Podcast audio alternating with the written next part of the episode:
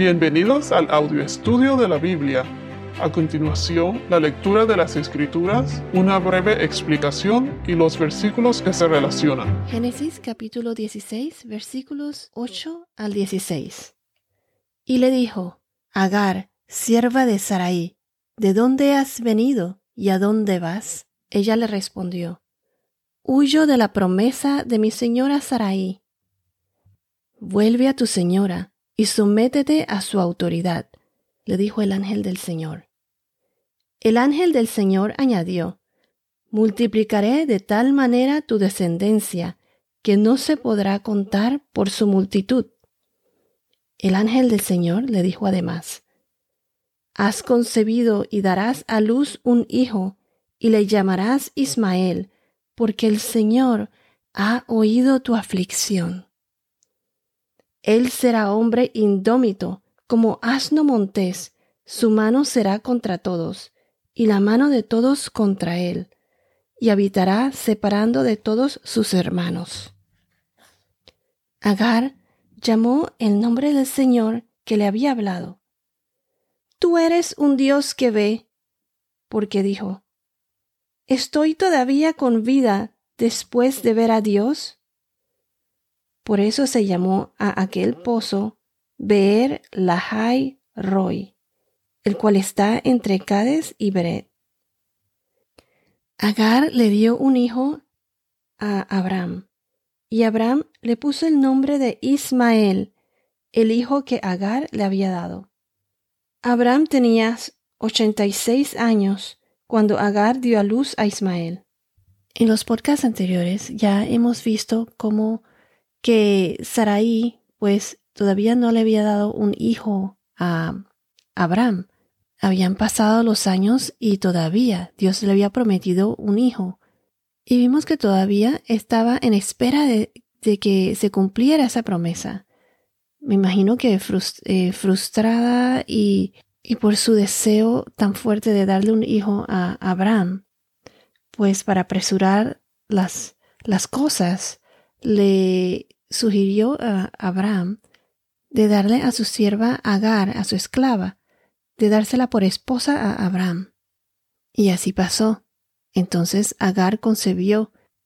Al concebir Agar, comenzó a mirar con desprecio a Sarai, como menospreciando a su patrona por no haber concebido todavía. Y recuerden que en aquella época era bien embarazoso de que una mujer no le pudiese dar un hijo a su marido. Sarai no le gustó la, manera que Agar la estaba tratando y se quejó con Abraham. Abraham le dijo que hiciera lo que le parezca y después de todo, Agar era su esclava, era la sierva de Sarai. ¿Y qué hizo Sarai? Sarai pues comenzó a tratarla muy mal. ¿Y qué hizo Agar? Agar huyó. Ahora en el verso 7 vimos que el ángel del Señor encontró a Agar junto a una fuente de agua en el desierto, junto a la fuente en el camino de Shur, S-H-U-R, con lo que podemos concluir o deducir que su intención pudiese ser el de ir camino a Egipto.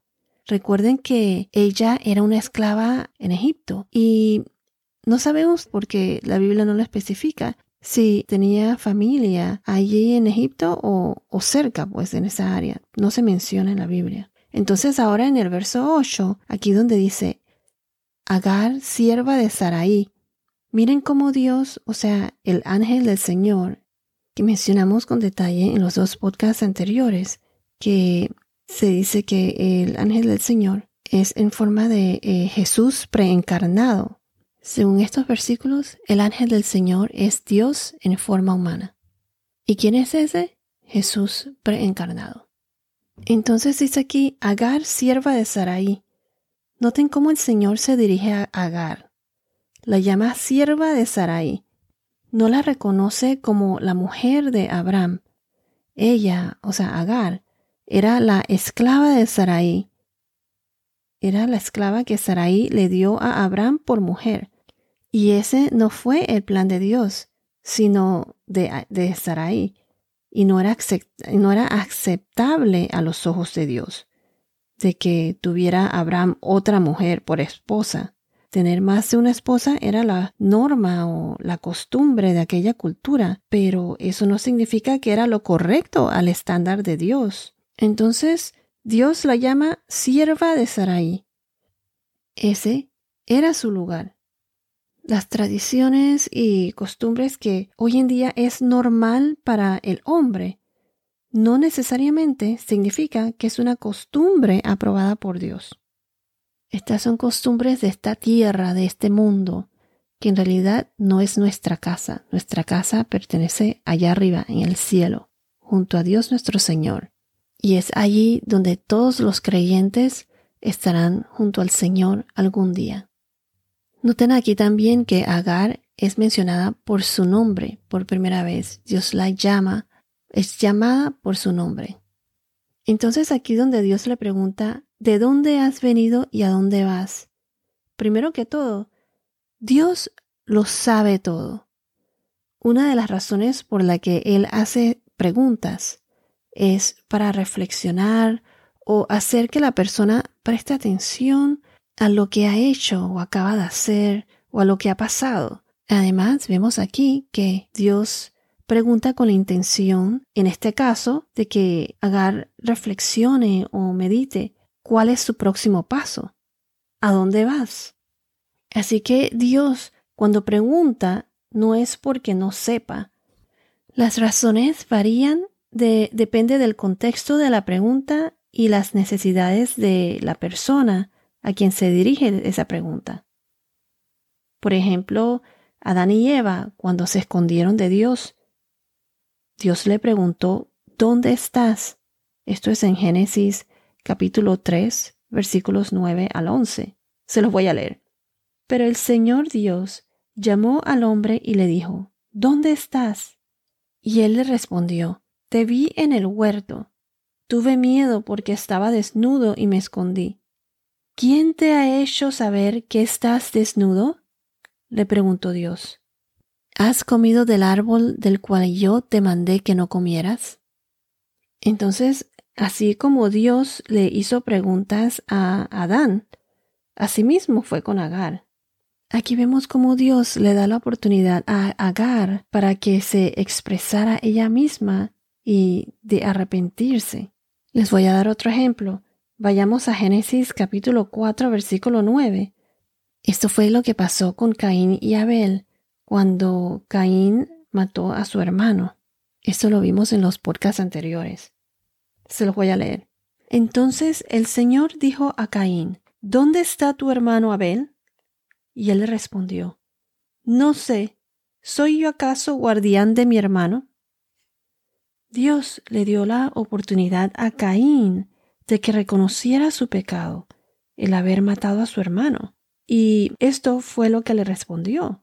Dios sabía muy bien lo que pasó y lo que hizo eh, Caín. Él no tenía por qué haberle preguntado, ¿dónde está tu hermano Abel?